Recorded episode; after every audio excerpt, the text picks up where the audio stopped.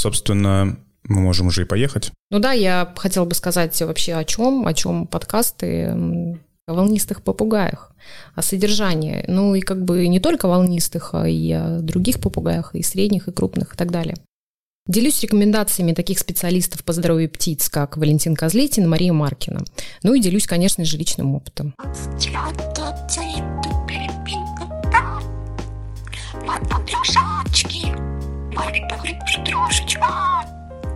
Волнушки, привет. Привет. А, сегодня у нас первый полноценный подкаст. А, у нас есть ее главная ведущая Ирина. Ира, привет. Привет. И я, Женя, на фоне создаю дополнительный бубнеж и задаю вопросики. Хотела бы сегодня поднять такую, мне кажется, очень актуальную тему и нужную. Это по поводу содержания волнистых попугаев, а, да и, кстати, не только волнистых, как я уже говорила. И хотелось бы сказать, что если вы, как владелец попугая, думаете, что эту птицу содержать дешево и не энергозатратно, значит, вы содержите эту птицу неправильно. В общем, об этом и тема разговора. Слушай, ну содержать э, попугая, ты говоришь, недешево, но примерно какой нужен, сразу спойлер, какой нужен бюджет, объем на, давай прикинем, на неделю? Слушай, я бы хотела говорить не только, не, не хотела бы как-то сгоняться в рамки какие-то временные. Тут э, все-таки зависит, э, хотела бы глобально поднять этот вопрос, это вообще подготовка да, к покупке птицы. Потому что многие знают, ой, ну что там волнистый попугай стоит там 2000 рублей, там полторы тысячи рублей, в зависимости от региона. Ну, клеточку куплю ему какую-нибудь маленькую за 500 рублей, пусть сидит себе. Корм сухой за 100 рублей. Ну, на самом деле это это не так. Ну, давай, хорошо, давай по порядку. Ты задумался о том, чтобы завести волнистого попугая. Угу. Что необходимо сделать в первую очередь? Необходимо в первую очередь изучить информацию о волнистых попугаях. А, хотя бы какую-то поверхностную, доступную. В принципе, даже там достаточно описывается кормление, а, стандарты, размеры клеток – что должно быть освещение для попугая. Это ультрафиолетовая лампа. А ультрафиолетовая лампа сколько стоит? Ну, как минимум, там, Пятера. три с половиной тысячи рублей, да, там, или тоже зависит от марки модели. И эту лампу нужно менять каждый год. Это минимум, да, там каждый год. Ну вот давай по порядку, смотри. Я еще не знаю, сколько это будет стоить. Я начинаю, ну, как бы знакомиться с информацией. Угу. По порядку, что у меня есть? Корм, свет, э, лекарства, ну, почему лекарства? Вот ты сразу к лекарствам перешел. Лекарство – это уже следующее. Купили птичку. Э, подходит ребенок и говорит, мам, хочу птичку. Мама так посмотрела, стоит там 500 рублей. Там это 100 рублей, это 50 рублей. Ты думаешь, а почему бы нет? Но я хочу сейчас, сейчас докричаться, то, что доораться, то, что это все не так. Я же начала с чего? С того, что если вам кажется, что содержание попугая – это самый дешевый вариант, значит, вы уже хотите содержать его неправильно. А просторная клетка – это стоит денег, то есть как минимум там 5 тысяч рублей. А ультрафиолетовая лампа, она необходима, 5 тысяч рублей, это уже десятка. То есть сам попугай обычно это 2,5 тысячи рублей. Остальное это уже, конечно, самое глобальное и грандиозное. И, опять же, не забываем о, конечно же, ветеринарных врачах. Потому что, например, вы можете там у нас в районе, да, несколько ветеринарных клиник, и есть любые врачи. Там собаки, кошки, да, там ветврачи общей практики. Но ветврачи общей практики, они не занимаются здоровьем и лечением птиц. И многие люди, да, там по незнанке несут своего попугая в ветеринарную клинику к ветврачу общей практики и, к сожалению, там выписывают какую-нибудь смекту, идите лечите, и попугай э, умирает. Ну и как бы вот вы опять же заплатили деньги не туда, куда нужно. То есть э, ветврач по птицам – это достаточно редкая и молодая профессия, специализация, поэтому найти его не так легко, и, соответственно, э, ветврач по птицам, он достаточно, ну, как это сказать, больше берет за прием, больше э, сумма, чем кошечку и собачку возьмут. Ну, потому что врачи, такие врачи, более редкие ну, профессии. в дефиците, угу. да. Окей. Самая первая э, позиция трат – корм. Что здесь может быть дорогостоящего? Ну, зерно и зерно. Купил за 200 рублей мешочек и кормлю эту птичку, пока она не откинет копыта. Ну, начнем с того, что сухая зерносмесь, она придумана для облегчения, для облегчения жизни хозяина. То есть он подошел с утра, там насыпал кормушку, убежал на работу. Попугай клюет, все, здоров, счастлив, сыт и так далее. Но птицы в природе, попугаи, они не питаются сухими зерносмесями. Это такой суррогат, который им не нужен. Соответственно, кормление попугая – это энергозатратная процедура, потому что питаются попугаи в природе зернами молочной спелости. А имитировать зерна молочной спелости в домашних условиях мы можем путем проращивания этой сухой зерносмеси. И дается это на постоянной основе. Понимаешь, ну, у нас мало кто об этом думает. Вот, например, люди, с которыми я там общаюсь, у них есть попугай, который меня ну, не подписаны, да, там на мой канал. Кстати, подписывайтесь на телеграм-канал. Подписывайтесь на телеграм-канал Волнушки. Там вам расскажут, как правильно содержать, любить, холить или лелеять своего волнушку. И не только. Попугай должен питаться максимально приближенно к тому, как он питается в природе. Прорастить зерносмесь – это тоже не дело одной минуты, это нужно контролировать и так далее. То есть, ну, сейчас мы не будем углубляться в эту тему, но просто хочу сказать, что это достаточно такая ответственная работа, так сказать. То есть это зерносмесь, да, пророщенная. Опять же, зерно это 20% максимум в рационе попугая. И опять же, никто об этом не знает. И практически нигде об этом не пишут. Ну, Что еще должно быть? Овощи, фрукты, зелень, веточный корм. Но, опять же, вот в реалиях наших городских, мне часто пишут, кстати, в, в телеграм-канал, там, в ТикТоке, неважно, в любых э, других соцсетях, о том, что ну как я, вот вы говорите веточный корм, там у попугая должны быть в доступе постоянно ветки, да, свежие. А я живу в мегаполисе, я живу в городе, у нас нет парков, там у нас все, все возле дорог, а возле дорог рвать нельзя. Ну вот, надо, надо искать. Надо искать время хотя бы раз в неделю, да, выбираться в ближайшие леса, там, если ты в центре, это садиться на электричку и ехать, согласись, это, наверное, То есть, э, да, я хотел сказать, что здесь, наверное, вопрос уже не денег стоит, а вопрос времени. Конечно. И либо вы тратите свои выходные, либо вы отпрашиваетесь с работы, либо тратите время вечером, чтобы угу. куда-то добраться. Вот в том-то и дело. Понимаешь, а никто у нас э, это делает, ну не то, что никто, конечно, я тут сейчас. Многие этого делать не хотят. Опять же, там ребенок попросил, я ему купил этого попугая, вот он в клеточке сидит и так далее, все хорошо. То есть минимум зерна, максимум овощей, фруктов, зелени, веток. Опять же, попугаи многие э, пугливые.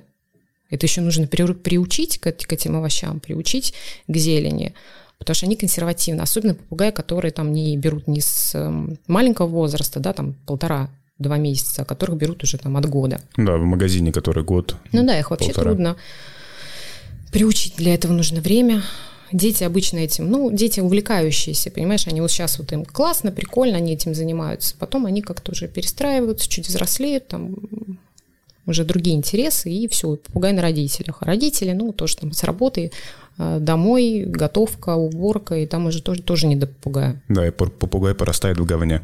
Ну да. Окей, мы купили попугая. Две с половиной тысячи рублей. Угу.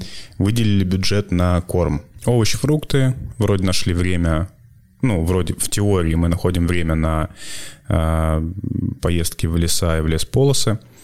Клетка. То есть следующий этап э, трат – это клетка. Клетка почему не за 500 рублей?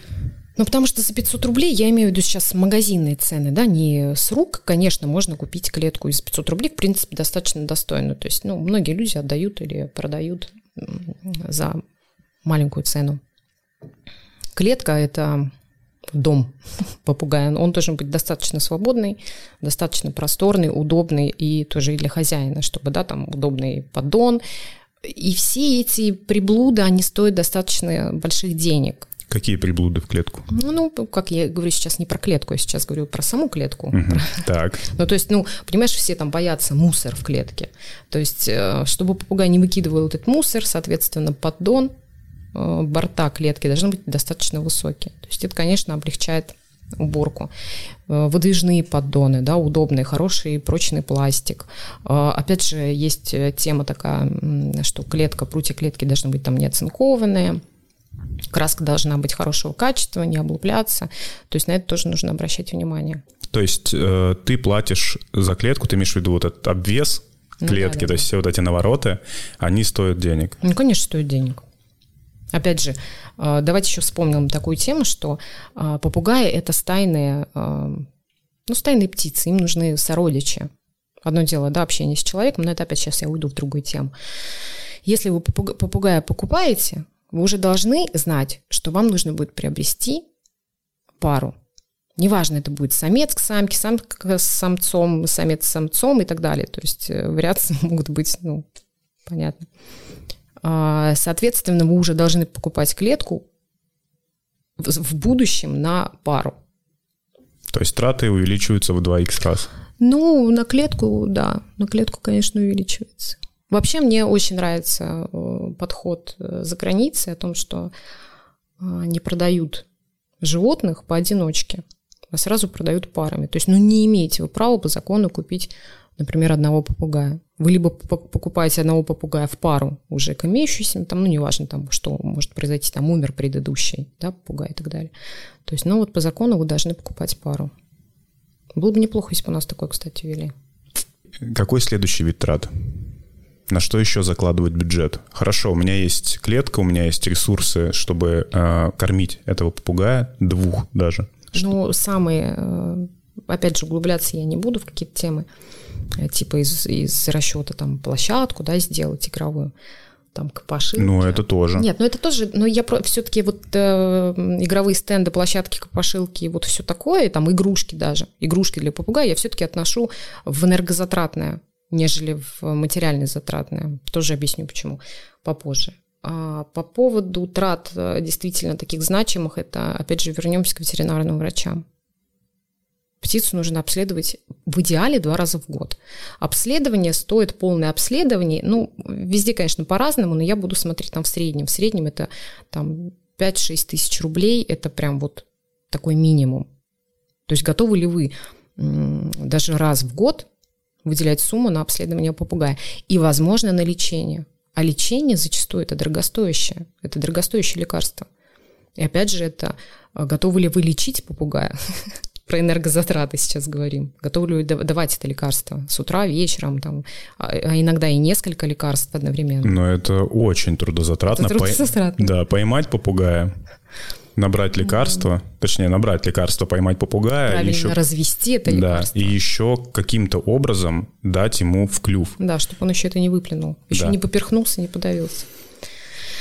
Ну да, то есть, понимаешь, вот какие-то такие вот э, вещи, об, об этом не думают люди, когда покупают попугая. Ну, возможно, некоторые относятся к ним действительно как к каким-то игрушкам. И, знаешь, как вот типа там вот, пучок хомячков купил, и даже хомячки, блин, мне жалко хомячков, мне вообще всех Ну, стоит жалко. в углу в клетке, да. всех радует, гости приходят, умиляются, а, mm-hmm. и на этом все, а он там живет себе уже.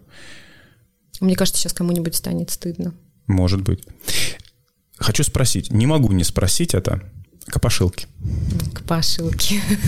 Так мне нравится слово копошилки. Копошилки, да. Я видел очень много комментариев в ТикТоке, где под твоим видео с копошилкой люди пишут, что там попугаи едят золото, ну, типа золотые попугаи, что это стоимость этой копошилки э, огромная. Ну, да, я так не питаюсь, там кто-то да, пишет, да, да. это, в этой копошилке моя месячная зарплата. Да, расскажи про содержание копошилки, это тоже как бы, ну, и в трудозатраты, и ну, энергозатраты, и в денежные затраты.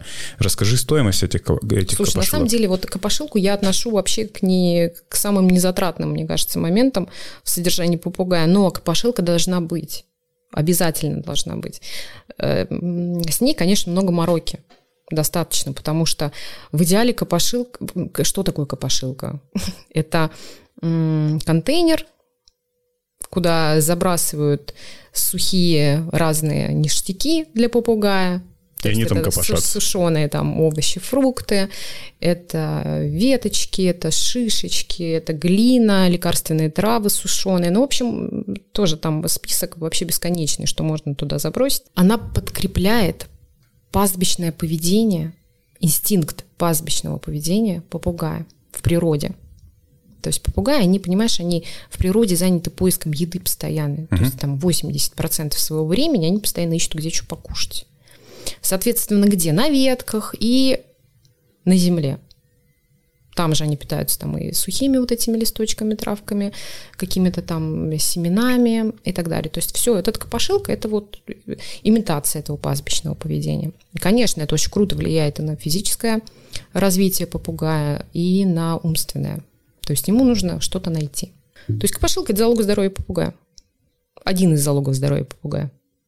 Ну, давай по стоимости все-таки. А, а, да. Давай закроем раз и навсегда этот вопрос.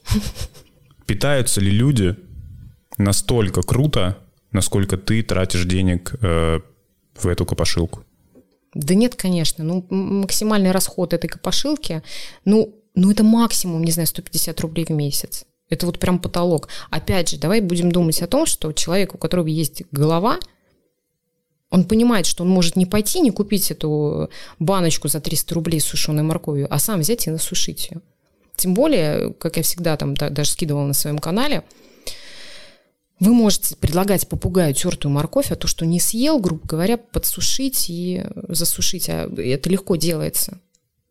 Подсушил, сложил в баночку, подкопил или там просто сам натер, заготовил, сделал заготовки. Это можно и сушеная морковь, и засушить кусочки яблок, слайсы, да, и там да все что угодно. Все можно засушить. Опять же, вот тебе экономия. Ты потратил не 300 рублей на эту банку моркови, а у тебя ты купил, сколько там сейчас килограмм моркови стоит, я не знаю? 70 60, рублей, да? ну да. Так что все можно, везде можно сэкономить, правильно сэкономить. Ну да, готовишь себе кушать. Матерочку. Натер морковки чуть отложил, там всего, понимаешь, это вот никогда не забуду вообще вот содержание попугая в плане овощей и фруктов. Это, знаешь, все, что дома есть из овощей и фруктов. Все это можно попугаю. Только не борщ. А только не борщ, конечно. Ну, я имею в виду сыры, естественно, да, там овощи, фрукты, зелень. Все это можно попугаю. Главное, чтобы это все было хорошего качества. Всегда выбирайте и давайте попугаю те овощи, фрукты и зелень, которые вы едите сами. Спелые, хорошие плоды. Кстати, не спелые тоже можно, но об этом потом. Какая еще статья расходов материальных и энергозатратных здесь может крыться в содержании? Сам попугай, без него никак. Сам попугай, да. Клетка, питание, и э, ветврачи с лекарствами. Ветврачи, да, ультрафиолет... ультрафиолетовая Ла... лампа. Лампа. Да. Э, лампа э, обязательно, чтобы была ультрафиолетовая, именно со спектром, которая... С определенным спектром. Да, с определенным для птиц. Угу, для птиц. А, потому что некоторые вешают обычные лампы. Для ногтей. Да. Слушай, бывают такие вопросы. Ну да, определенная лампа должна быть не для рептилий, не для ноготочков, не для, э, как еще эти, скажи мне, ну, обычно обеззараживающие вот эти а, лампы. Да, кварцевые. Многие, да, хотят кварцевые лампы повесить. Чтобы попугай умер. Либо обычную лампочку люминесцентную вот эту. Ну да. Ну, конечно, это, ну, вот понимаешь, вот поддержание более-менее адекватной жизни попугая – это затратно. Есть разница между вол- волнистиками, не знаю, там, какаду и другими видами попугаев? Понятно, что стоимость самих попугаев, она, конечно, разная, и здесь статьи расходов разные, но именно про содержание, например, там, какаду увеличивается вот в чем-то стоимость его там в еде, например.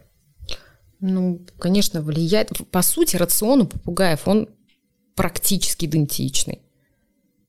Просто мы понимаем, что, например, какаду сможет разгрызть грецкий орех в скорлупе, а волнистый попугай не сможет, и ему нужно этот грецкий орех расколоть.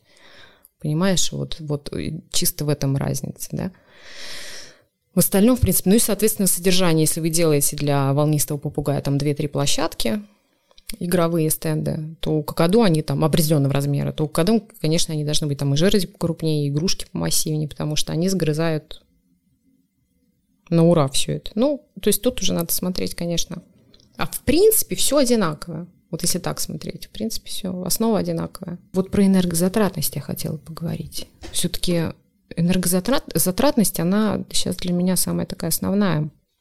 Потому что вот я сегодня сходила в лес за ветками, и пока эти ветки разбирала, и на это ушло достаточно так много времени.